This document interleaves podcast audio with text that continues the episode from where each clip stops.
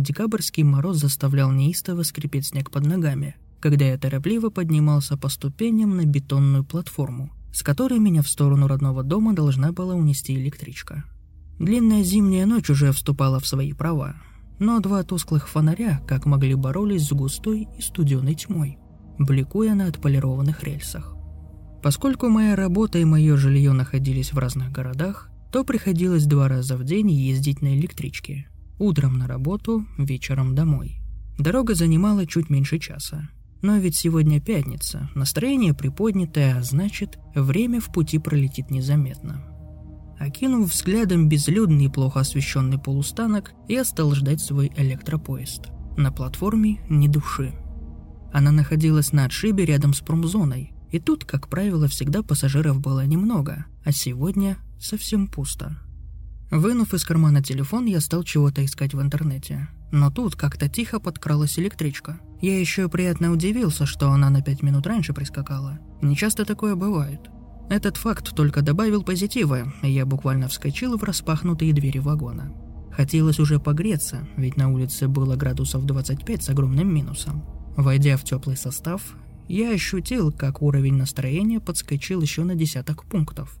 Кроме того, вагон был абсолютно пуст. Садись куда хочешь. Красота.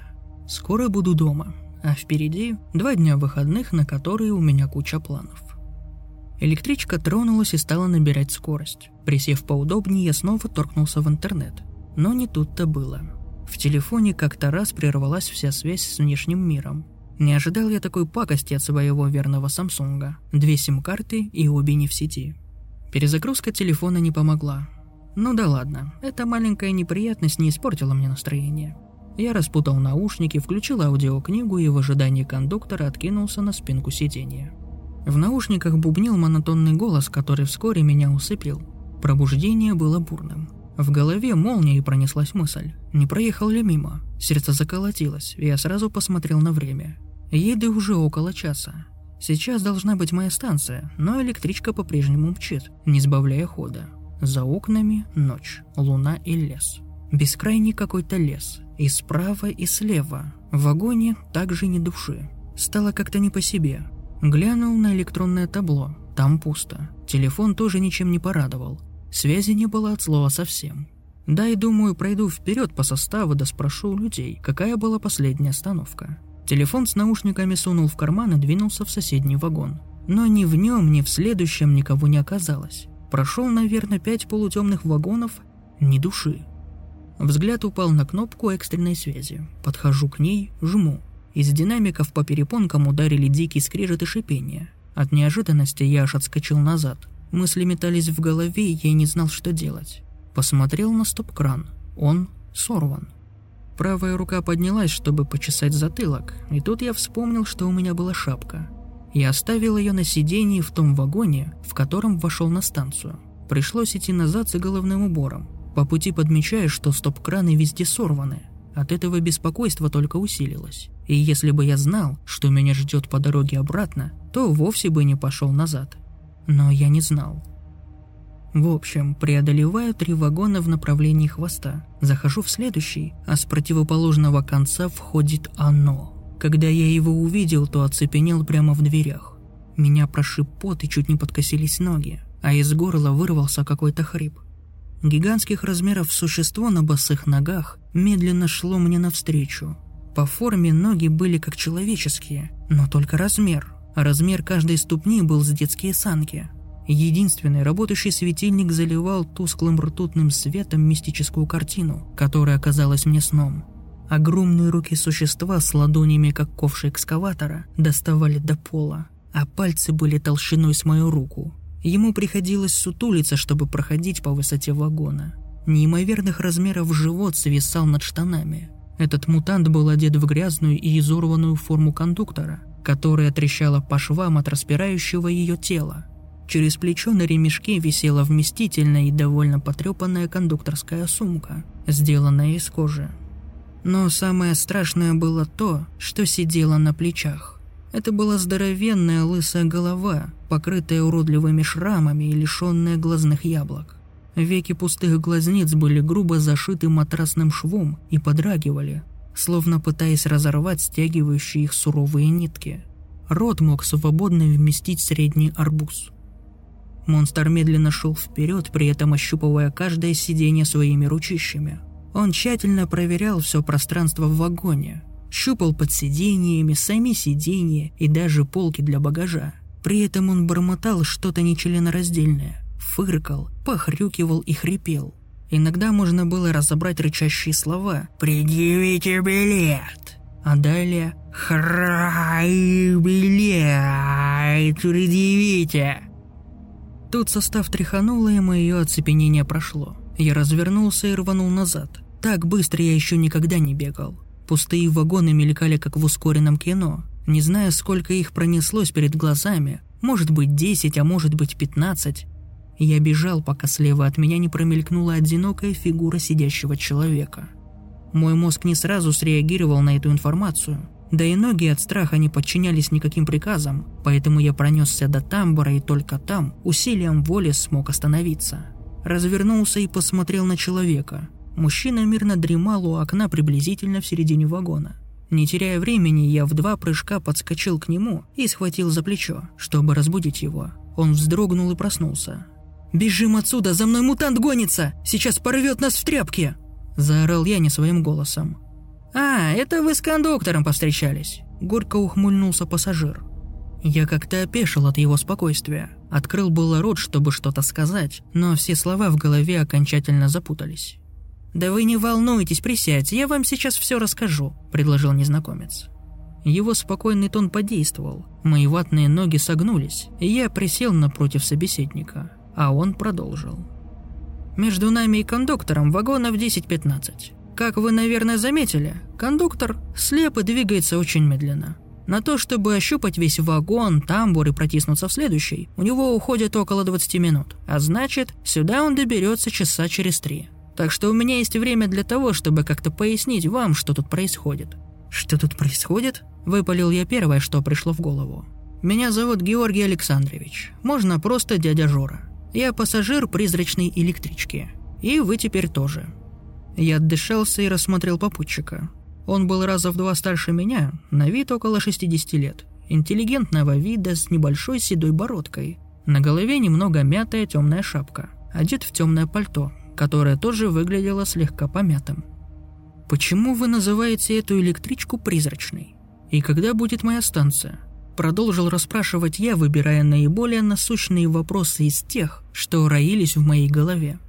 «Вашей станции не будет. Эта электричка находится в другом измерении относительно нашего с вами мира», сочувственно произнес дядя Жора и продолжил.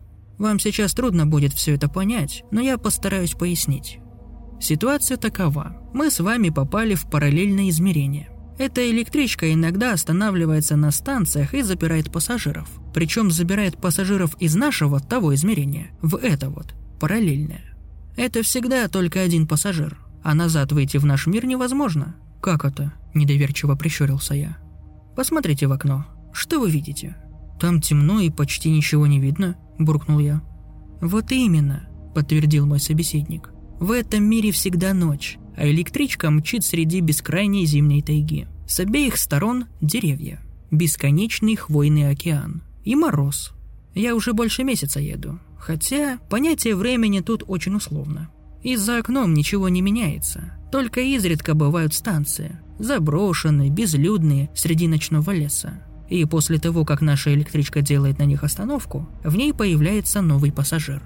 На последнем перроне в нее вошли вы – Почему же вы не вышли из электрички в тот момент, когда она остановилась? Потому что она, словно обратный клапан, впускает в свой мир людей из нашего измерения. А вот как попасть обратно, я не знаю.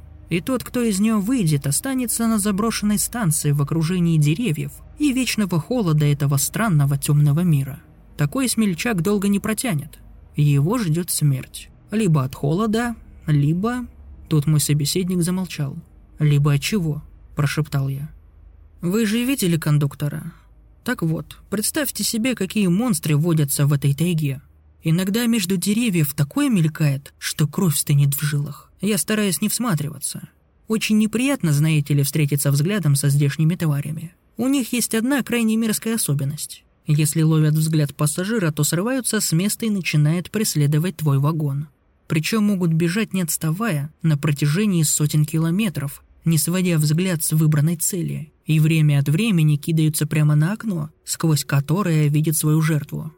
От таких бросков стекла разлетаются в дребезги, вагон подпрыгивает от жуткого удара, едва не слетая с рельсов, а на стальной обшивке остаются вмятины и рваные следы от когтей. Избавиться от этого эскорта можно только если проползти на четвереньках несколько вагонов, чтобы хищник потерял тебя из виду. Очень сомнительное удовольствие, я вам скажу. Все это походило на какой-то бред или злой розыгрыш. Сегодня вечером я сел в электричку, чтобы доехать домой, а попал непонятно куда. Связи никакой нет, выйти на станции, получается, тоже не получится, но ведь должно быть какое-то решение – Послушайте, а если пройти вперед по движению состава, то можно ведь дойти до электровоза, а там машинисты. Стал рассуждать я. Это тщетно, прерывал меня мой спутник. Во-первых, я даже представить боюсь, как выглядят тут машинисты. Во-вторых, электричка бесконечна. Вернее сказать, безначально. Как такое может быть? Не забывайте, мой друг, мы с вами находимся в другой реальности. Тут не работают законы нашего мира. Я больше месяца перемещаюсь вперед по вагонам. Кондуктор подгоняет. В общем, нет у нее начала. А заканчивается она сразу за кондуктором. Когда он проходит очередной вагон, тот сразу же пропадает, как будто в воздухе растворяется. А кто же такой этот кондуктор? Он один из аборигенов. Этот мир населен мутантами, каждый из которых, видать, заточен под определенную задачу. Кроме кондуктора тут есть дорожные рабочие, кассиры на станционных кассах и даже стражи порядка. Все они крайне агрессивны, и мы для них просто пища. Я своими глазами видел, как кондуктор съел Германа. Он схватил его своей ручищей, как пирожок. Сначала откусил голову, а затем сожрал всего Германа без остатка. До сих пор, как вспомню, ноги подкашиваются. «Какого Германа?» – выдохнул я. «Герман стал пассажиром через несколько суток после меня», – продолжил рассказывать дядя Жора. «Сутки я отмечаю наручными часами, солнышка ведь тут нет. А потом у Германа возникла теория, что покинуть электричку можно, если оказаться за кондуктором. И Герман решил спрятаться под сиденьем в надежде на то, что кондуктор слеп и не найдет его. Но тот его нащупал. «Я долго пытался отговорить Германа», – сокрушался дядя Жора. Но он не слушал меня. Мне ничего не оставалось, как только наблюдать из амбара за Германом. И когда кондуктор его схватил, потом этот хруст черепа, в общем, жуткое зрелище – После увиденного я, наверное, в вагонов 20 пробежал. Все не мог успокоиться. До сих пор мурашки по коже. Дядя Жора замолчал, и я тоже не знал, что сказать. Я пытался встроить какую-нибудь вменяемую картину того, что со мной происходит. Но это было непросто. Мой мозг не вмещал безначальную электричку, не мог понять, как я проник в другой мир и что же делать со всем этим. «Ты не голоден?» – как-то по-отцовски спросил дядя Жора.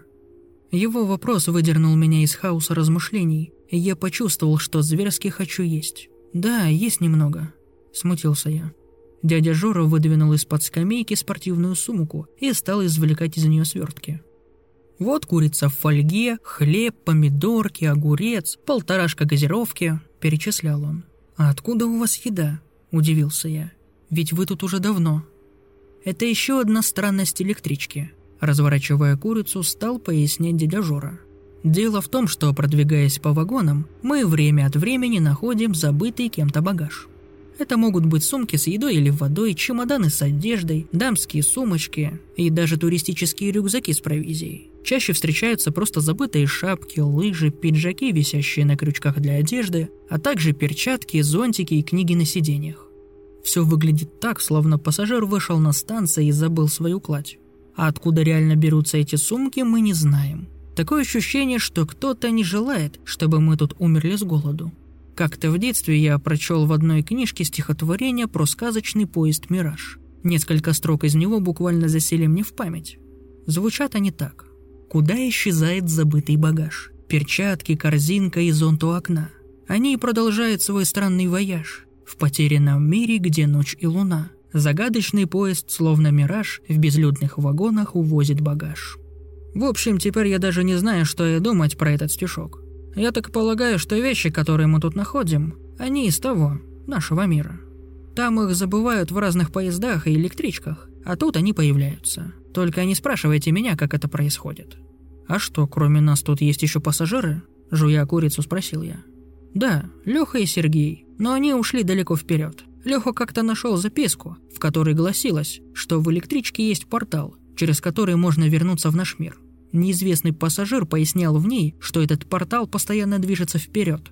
Он как-то синхронизован с кондуктором и находится всегда впереди него, на тысячу вагонов. Вот Леха с Сергеем и пошли портал искать. Им кажется, что они найдут выход. Нарезая помидорки и хлеб, рассказывал дядя Жора. Но я думаю, что нет никакого портала, поэтому я не спешу. В небе за окном висела огромная луна, освещая бледно-пепельным светом бескрайнюю тайгу. Колеса, словно копыта какого-то мифического коня, ритмично стучали по железной дороге. Два человека в полумраке ели курицу в пустом вагоне странной электрички без начала, которая неслась непонятно куда по просторам непонятного мира. Более мистическую картину и представить сложно, подумал я, похрустывая огурцом. «Нам пора выдвигаться», – произнес дядя Жора, глянув на часы. «Кондуктор скоро будет здесь». «Да, кстати, вы так и не представились, молодой человек. Как вас зовут?» «Валера. И можно на «ты». «Очень приятно. Давай-ка, Валера, сматываться отсюда, пока кондуктор не пришел». Дядя Жора взял свою сумку, и мы пошли по пустым вагонам вперед, подальше от кондуктора. «Считай пройденные, и я буду считать, потом сравним», — обратился дядя Жора ко мне, и я стал загибать пальцы, проходя очередной тамбур. Мы прошли семь вагонов, а перед дверью восьмого дядя Жора вдруг резко остановился и поднял руку. Его жест был более чем понятен, и я замер. Через секунду он показал пальцем в сумеречное пространство вагонов перед нами. Я пригляделся и увидел лежащего на полу человека. Он лежал между рядами сидений ногами вперед. Его правая рука сжимала листок бумаги. Человек не шевелился, и лишь движение поезда покачивали его из стороны в сторону. «Время от времени», – начал шептать дядя Жора. «Электричка преподносит пассажирам вагон с сюрпризом. Сюрпризы бывают разные, но, как правило, всегда смертельно опасные. Как будто злой экспериментатор проводит над нами опасные опыты. В эти моменты надо быть крайне осторожным. «Что будем делать?» – также шепотом спросил я. «Ты стой тут, а я пойду гляну», – тихо скомандовал дядя Жора. Он опустил сумку на пол, аккуратно раздвинул двери вагона ровно настолько, чтобы протиснуться боком, и, крадучись, двинулся к фигуре на полу. Я, готовый в любую секунду прийти ему на помощь, остался наблюдать. Подкравшись к лежащему, дядя Жора наклонился, Потом потрогал его за руку и через секунду резко отпрянул. Затем присел рядом на сиденье. Жестом позвал меня. Я осторожно приблизился. «Это Сергей», — скорбно произнес дядя Жора. «Он мертв». Наклонившись, мой спутник извлек бумажку из руки мертвеца. Листок оказался запиской от Лехи. «Я так и не понял, что произошло», — корявым почерком писал Леха. Серега сказал, что хочет пардон отлить, и остался в тамбуре. А я пошел в следующий вагон. Прождал его минут десять, потом пошел за ним. А его нет. Прошел назад еще три вагона. Пусто. Я подумал, что он решил вернуться к вам, и не стал его больше искать. Двинулся вперед в поисках портала. А через 14 вагонов вижу его на полу, мертвого, без признаков насилия. Но как он оказался впереди меня? Почти на 10 вагонов. Дядя Жора, будьте осторожны. Блин, и что теперь с трупом делать? Похоронить негде, и так оставлять вроде неудобно. Может, сожжем? Кремация это ведь как похороны, предложил я. И пусть весь вагон сгорит к ядрене фени. Что нам терять? Ни в коем случае, не вздумай ничего поджигать, заволновался дядя Жора. Мы уже пробовали спалить вагон. Думали, подожжем прямо перед кондуктором. И если тот в нем сгорит, то мы в свое измерение попадем. Да не тут-то было. Как только костер из сидений стали разводить, тут же появился пожарный где-то в тамбуре материализовался со стороны хвоста состава. Монстр, я тебе скажу, не хуже нашего кондуктора. Только зрячий и в шлеме. Да еще багор у него и огнетушитель. Мы чуть кирпичей не отложили, когда его увидели. А он пламя из огнетушителя погасил, багор наперевес и за нами бегом. Ревет, как раненый бык. Двери между вагонами пинками вышибает. Не знаю, сколько вагонов мы от него бежали. И когда я упал без сил, то подумал, кранты мне. Но он исчез так же внезапно, как и появился. В общем, с огнем тут баловать не советую. «Да тут я вижу особо не забалуешь», – впечатлился рассказом я.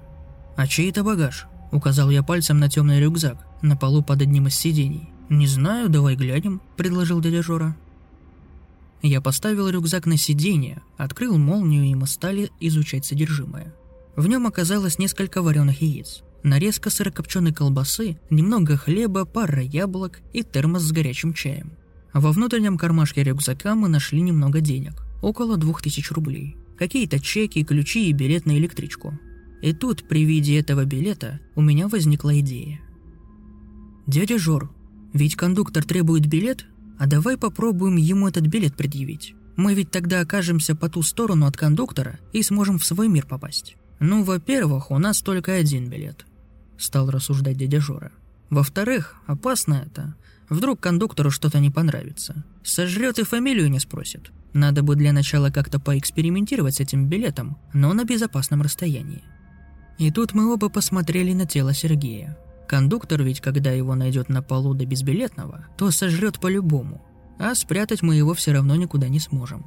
Давай усадим Серегу на сиденье и вложим ему в руку этот билет, а сами понаблюдаем, что будет делать кондуктор», – предложил дядя Жора. Я молча кивнул.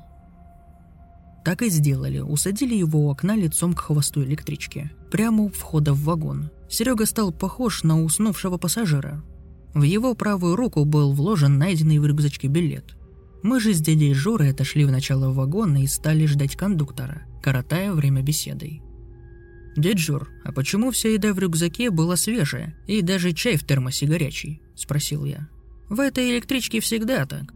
Вся поклажа, которую мы в ней находили, выглядит так, будто ее только что забыл какой-то рассеянный пассажир. Вот блин, я чувствую себя каким-то кроликом, над которым ставят опыты и подкармливают, чтобы не сдох с голоду. Сокрушился я. Узнать бы, кто этот злой гений, который над нами так вот издевается.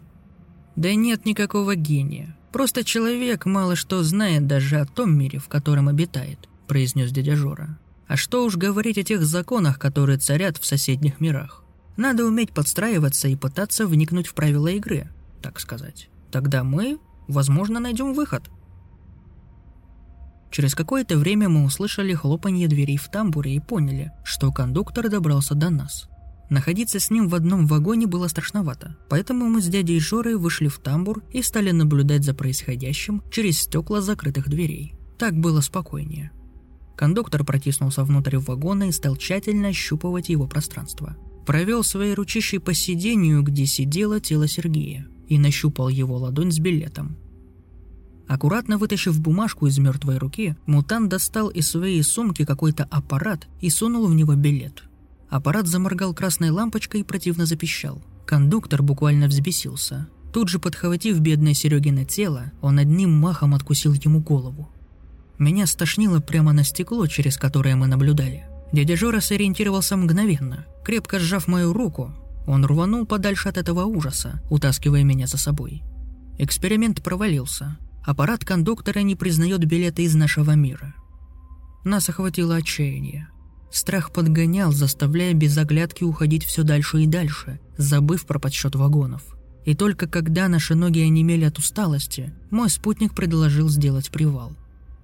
Пленившая нас электричка состояла из кардинально разных вагонов. Некоторые были старыми, грязными и ржавыми, неприятно пахли и в них совершенно не хотелось оставаться.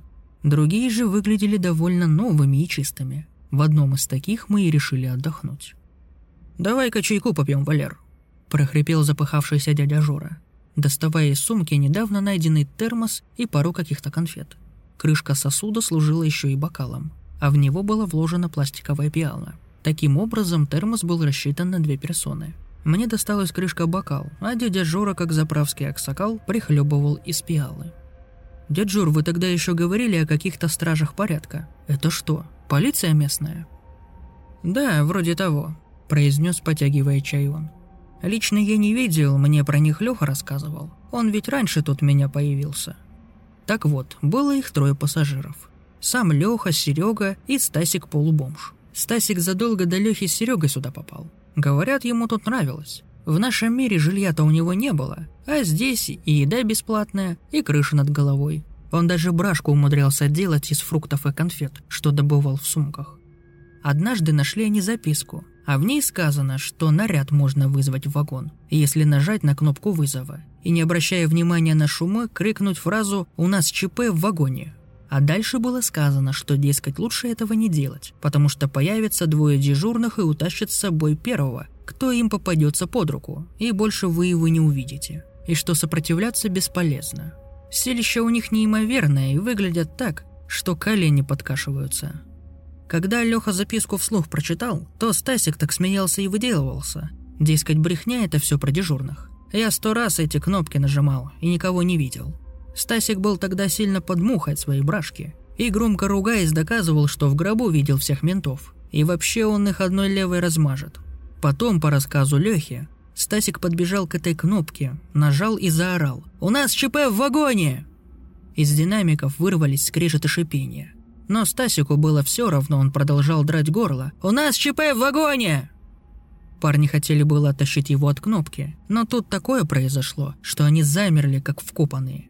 Из тамбура вломились двое. Один здоровый до потолка, другой ему по пояс. Лица в ужасных шрамах, на обоих остатки формы. Голубые рубашки, потрепанные в бурых пятнах. У здоровяка ручища такие, что аж рукава полопались. Оба босиком, но при погонах.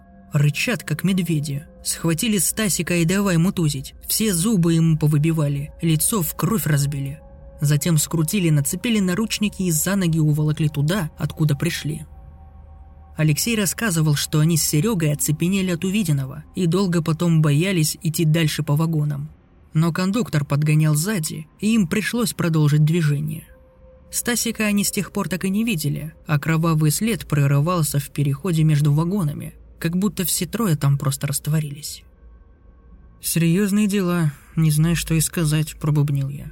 В этот момент ход состава стал замедляться. «Похоже, будет станция», – глядя в окно, задумчиво произнес дядя Жора. «И, возможно, еще один пассажир».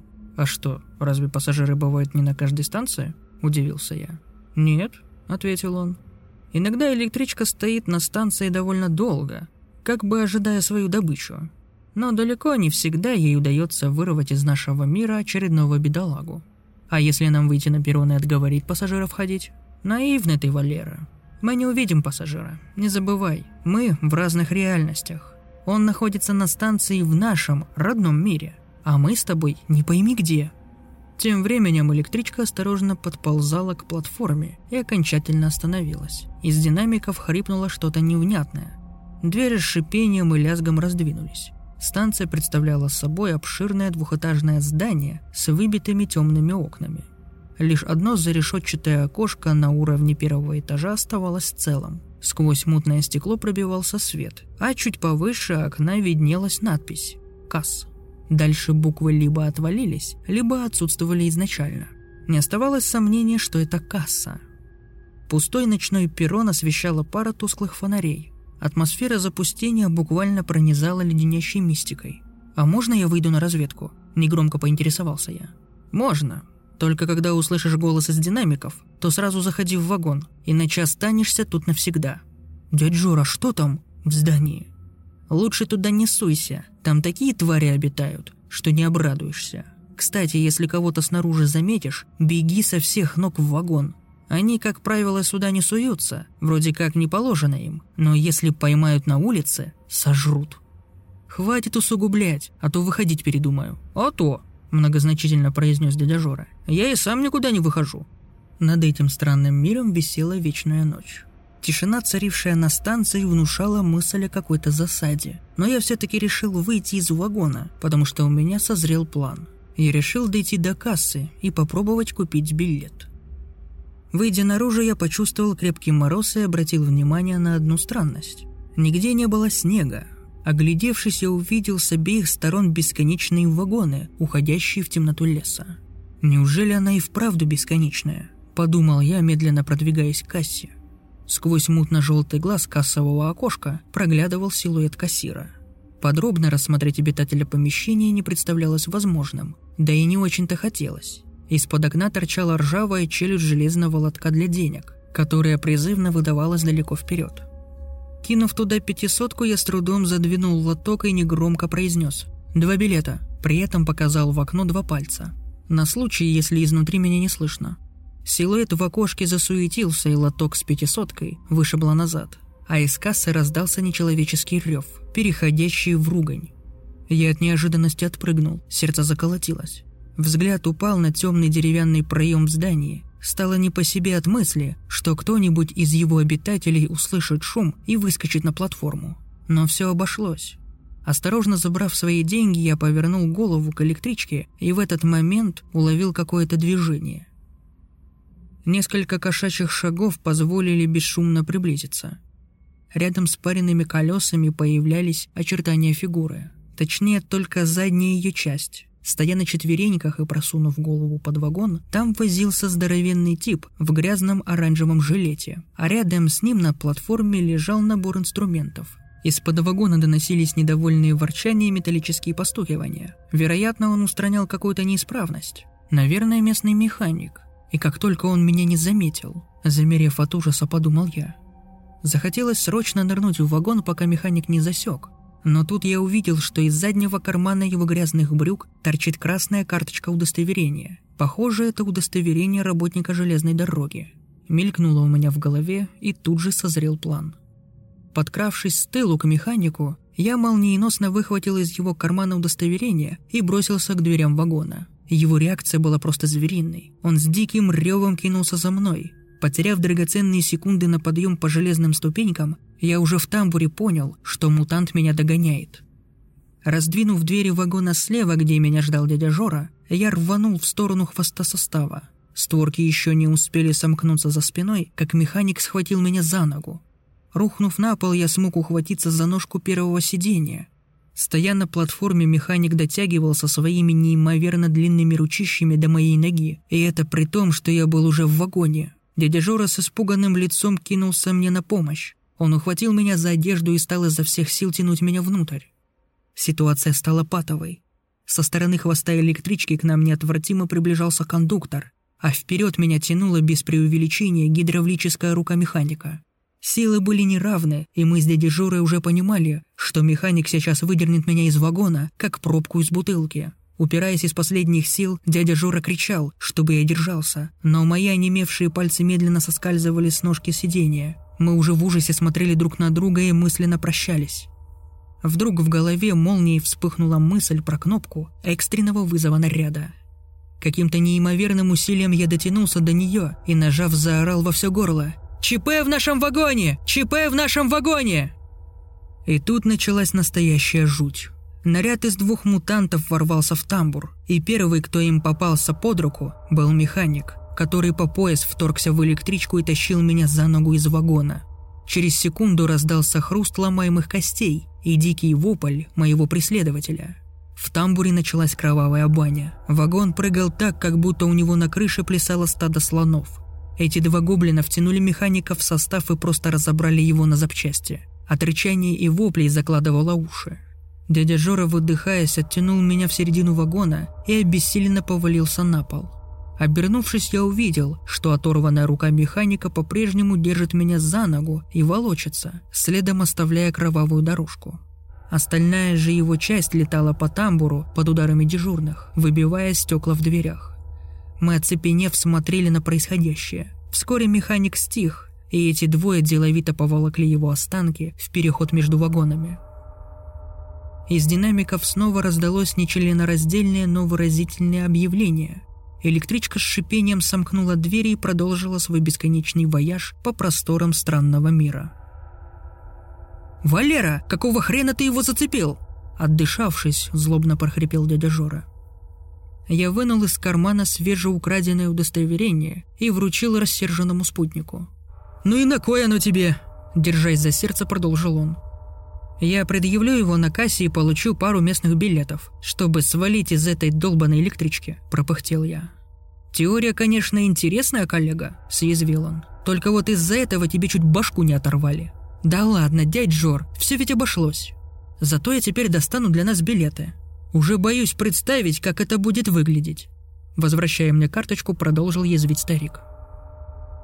Я, ухмыляясь, раскрыл удостоверение, чтобы разглядеть этот трофей – оно было таким же карикатурным, как и все в этом непонятном мире. Ровные строчки состояли из помеси кириллицы и латинских букв. Заглавные и прописные располагались в случайном порядке. Что-либо прочитать не получалось, но все было по-серьезному. Даже имелась фотография владельца с большой круглой печатью. На фото сморщенная рожа с глазами, один из которых был выше другого, выражавшая полное отсутствие интеллекта. Беззубый рот скалился желтыми лошадиными зубами. Две щелки вместо носа и огромные уши дополняли картину. «Дядь Жор, как думаешь, кассир заметит, что на фото не я?» «Брось, вы прям как близнецы. Просто одно лицо», — хрипло смеясь выдал он. После этой шутки мы решительно не могли подняться с пола. Адреналин покидал сосуды и нас накрыл нервный хохот. Мы смеялись до слез, до коликов в животе, катаясь по полу. А когда просмеялись, я попытался освободить ногу от вцепившегося в нее руки механика. Но это оказалось непросто. Хватка пальцев мутанта была в прямом смысле мертвой. И какой же силой нужно обладать, чтобы вырвать такую руку прямо из плеча? Тяжелая двухметровая конечность, словно гиря, висела на моей ноге. Видимо, спазм смыкал железной хваткой мощные пальцы, и мертвая рука не желала меня отпускать. «Режь сухожилие!» – протянул мне свой нож дядя Жора. Острое лезвие с большим трудом справлялось с грубыми жилами мутанта. Но вскоре его пальцы по очереди стали ослабевать, и я, наконец, смог освободиться. В полумраке вагона на полу лежала огромная рука механика. Ее кисть, как хищный паук, покачивалась в такт движения электрички, и нам захотелось поскорее покинуть это место. Казалось, что сейчас пятерня оживет и вцепится кому-нибудь в горло. «Дядь Жор, давайте мотать отсюда», — предложил я. «Уж больно неохота кондуктора дожидаться». Он молча взял свою сумку и, аккуратно обходя оторванную конечность, двинулся вперед. Я последовал за ним. Кое-как, раздвинув извеченные двери, мы увидели кошмарную картину. Тамбур был весь залит кровью механика. Она капала с потолка, стекала прямо в мятинах на стенах и собиралась в лужице. На полу валялись выбитые зубы, кровавые ошметки и огромный глаз. Под ногами противно хрустели осколки битого стекла. Увиденное пробрало до костей. Стало страшно идти дальше – а вдруг эти двое поджидают нас впереди? Дядя Жора осторожно заглянул вперед между вагонами. Кровавый след прерывался там. Приоткрыв следующую дверь, он убедился, что за ней пусто. В вагоне тоже ничего подозрительного. «Валер, нам надо пройти вагоны в 10-12, чтобы мы могли спокойно перекусить и подремать», не останавливаясь, произнес дядя Жора. «Не вопрос», прихрамывая за ним, ответил я. После железной хватки механика нога побаливала, но я готов был потерпеть. Лишь бы подольше отойти от кровавого побоища и надвигающегося кондуктора. Через три вагона мы нашли большой полиэтиленовый пакет и дамскую сумочку. В пакете была дорогая колбаса, коньяк, полторашка колы, фрукты, шоколад и банка маслин. Розовая сумочка лежала рядом, и на ней поблескивал стразами лейбл из трех латинских букв – NGA – Внутри стандартный дамский набор. Ничего интересного, кроме электрошокера, который мы захватили с собой. Найденные продукты дядя Жора переложил в свою сумку, и мы двинули дальше. Еще через 9 вагонов решили сделать привал. Выложили продукты на сиденье и устроили себе небольшую пирушку с коньячком. Вскоре усталость, приправленная коньяком, взяла свое, и мы задремали. Проснулся я от того, что дядя Жора трес меня за плечо, «Что случилось, дядь Жор?» – подскочил я. Электричка остановилась. Очередная станция. Я глянул в окно. В темноте на пустой платформе стояла бетонная будка кассы, а рядом под ржавым навесом пара сломанных скамеек. Весь этот ночной пейзаж освещал еле живой фонарь на столбе. Окошко кассы слабо мерцало. Как будто там горела свеча, или у электрической лампы был плохой контакт. Сразу за полустанком глухая стена ночного леса. А вот и шанс купить два билета домой. Я вынул из кармана карточку железнодорожника и хитро посмотрел на своего спутника. «Ох, не нравится мне эта затея», – поежился старик. Выйдя на платформу, я вдохнул морозный воздух. Мой спутник стоял в тамбуре и наблюдал за мной. «Дядь Жура, почему тут нет снега?» – негромко спросил я с платформы. «На дворе же зима вроде». «Не знаю, Валер. Сколько я тут еду, снега ни разу не видел», где-то в лесу с гулким треском и протяжным стоном завалилось дерево. Потом следующее уже поближе. Потом еще и еще одно. Словно кто-то огромный, не разбирая дороги, двигался в нашу сторону. В воздухе повисло напряжение. «Может, ну его, Валер?» – махнул рукой старик. «Давай лучше на другой станции попробуешь». «Нет, дядь Жор, не хочу откладывать». Посмотрев по сторонам, я медленно подошел к окошку кассы.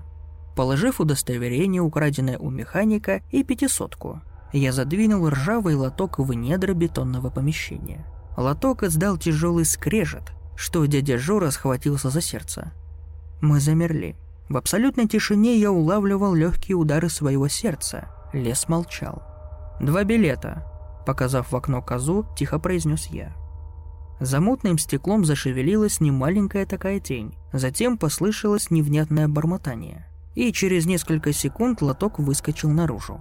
В нем лежали удостоверения, моя пятисотка и два билета из плотного картона. В этот момент из громкоговорителей раздалось нечленораздельное объявление, и я понял, что электричка сейчас тронется. Прихватив с собой все, что было в лотке, я рванул в вагон и едва успел вскочить, когда двери сомкнулись. «Ну что?» – с нетерпением произнес дядя Жора. Я протянул ему один билет. «Обалдеть! Это же местные билеты!» Мой спутник бережно взял в руку небольшую карточку с печатью и чередой случайных букв. «Да, этот ваш, а этот мой», – продемонстрировал я карточку. Причем досталось бесплатно, видимо, достаточно одного удостоверения. Электричка тем временем набирала скорость. «Дядь Жур, давайте дождемся кондуктора, и я, стояв в проходе, предъявлю ему билет. Вы будете немного позади, так сказать, на низком старте. Если вдруг этому мутанту не понравится билет, то у нас будет шанс свалить от него. Ну а ежели все пойдет нормально, то следом и вы предъявите ему свой билетик. Хороший план, улыбнулся старик. Только вот Леху жалко, продолжил я. Неужели он навсегда тут останется? Нам его все равно не догнать. Они с Сергеем сами выбрали свой путь. Серега погиб, и я не уверен, жив ли теперь Леха. А нам с тобой выпал шанс. Он рискованный, но мы должны его проверить. Мой спутник взял шляпу и присел на сиденье. «Дядь Жора, что там за кондуктором происходит? Почему за ним вагоны пропадают?» «Да я толком не знаю. Может быть, сам вагон становится неким порталом, через который можно попасть в наш мир». Нам не хотелось покидать этот вагон. Казалось, что он приносит удачу, и именно в нем наши билетики окажутся счастливыми. Через какое-то время мы услышали хлопок двери и увидели кондуктора – его нечленораздельное бормотание вселяло какой-то тихий ужас. Хотелось немедленно бежать, но, совладав с собой, я взял у дяди Жоры на всякий случай электрошокер и прошел в середину вагона. Вытянув в руке билет, я стоял, готовый в случае провала бежать куда подальше. Дядя Жора стоял в пяти шагах за мной в таком же направлении – мы понимали, что кондуктор за нами бежать не станет, но его нечеловеческая реакция и длиннющие руки ковши заставляли нас быть начеку. Ощупывая пространство вагона, он медленно надвигался на меня. В его бормотании я несколько раз различал фразу «Предъявите билетик». Наконец он нащупал мою вытянутую руку с местным проездным документом, аккуратно его взял и полез в сумку за своим контрольным аппаратом. Мое сердце колотилось со страшной скоростью. Я сжал в руке электрошокер и приготовился отскочить назад, если в аппарате завоет противный зумер. Достав свою странную машинку, контролер-мутант сунул в нее мой билет. Аппарат деловито заурчал, коротко пискнул и моргнул зеленой лампочкой. Кондуктор извлек карточку и пробормотал слово «порядок». Протянул продырявленный талон мне. Я взял его и присел на сиденье. Мутант, ощупывая вагон, двинулся дальше. Дядя Жора, увидев, что билеты подходят, немного успокоился и тоже решил присесть. Я наблюдал за происходящим, но боялся проронить хоть слово, чтобы не спугнуть удачу. Мой спутник тоже успешно прошел контроль. И кондуктор стал протискиваться в тамбур, ощупав который, полез в следующий вагон. Какое-то время мы сидели на своих местах, как ошарашенные, и не могли понять, что нам делать дальше. Наш вагон никуда не пропал, ничего не изменилось. Электричка продолжала нестись сквозь ночную тайгу. Потом дядя Жора встал и подошел ко мне. «Что дальше?» – почему-то прошептал я. «Не знаю», – ответил он. «Давайте проверим предыдущий вагон. Может, он пропал?» – предложил я. Когда мы прошли в тамбур, то замерли от неожиданности – В предыдущем вагоне горел свет, и в нем были люди. Вторая волна оцепенения накрыла нас от увиденного. Мы молча стояли как вкопанные сквозь стекло в дверях смотрели на пассажиров. Их было немного. Молодая пара с бегущей по вагону девочкой, серьезный мужчина с портфелем и две оживленно беседующие бабули. Не знаю, сколько мы так простояли, но первым стал приходить в себя мой спутник. «Не понял», – протяжно выдал он. «Мы что, вернулись? А почему же наш вагон не пропал?» Было видно, что в его голове роются куча вопросов. Его лицо выражало какое-то недоверие к происходящему, как будто он подозревал, что все это очередной эксперимент, и пассажиры не настоящие. Затем он медленно развернулся и пошел в обратном направлении. Открыл двери, и мы увидели, что там тоже горит свет, и едут пассажиры. Еще минуту назад это был пустой и темный вагон призрачной электрички, а теперь там пассажиры. Едут как ни в чем не бывало. «Валера, наш вагон пропал!» Вместо него другой». «Ну да», — ответил я. «Оказывается, вот как это происходит. Надо перейти в другой вагон, чтобы попасть в наш мир». Дядя Жора шагнул вперед, я за ним. Мы медленно пошли по проходу, разглядывая пассажиров. Потом в другой вагон, потом в третий. Таращась на людей, мы выглядели нелепо, и, наверное, все принимали нас за каких-то свихнувшихся бомжей. Мы же постепенно осознавали, что нам удалось выбраться из жуткого мира призрачной электрички. Люди вокруг были настоящими. Все ехали по своим делам. Дядя Жора повернулся ко мне, в его глазах виднелись слезы. Видимо, в том темном мире он утратил веру в то, что сможет когда-нибудь вернуться. «У нас получилось!» – сказал он и по-отцовски обнял меня. Я тоже заключил его в объятия. Нас захлестнула волна радости, ноги стали ватными, и мы присели на сиденье. Наши лица сияли от счастья, а состав стал замедлять ход. И женский голос объявил, что остановка называется 666 километр, и что следующая станция Лески. Мы тогда еще не знали, где находимся. Ведь каждый из нас входил в призрачную электричку из разных городов, но, видимо, выйти из нее можно было только тут – на платформе 666 километр. Именно тут был обратный портал. За окном было по-прежнему темно, но это уже была явно другая электричка, и мы теперь знали, куда мы едем. Это был наш мир.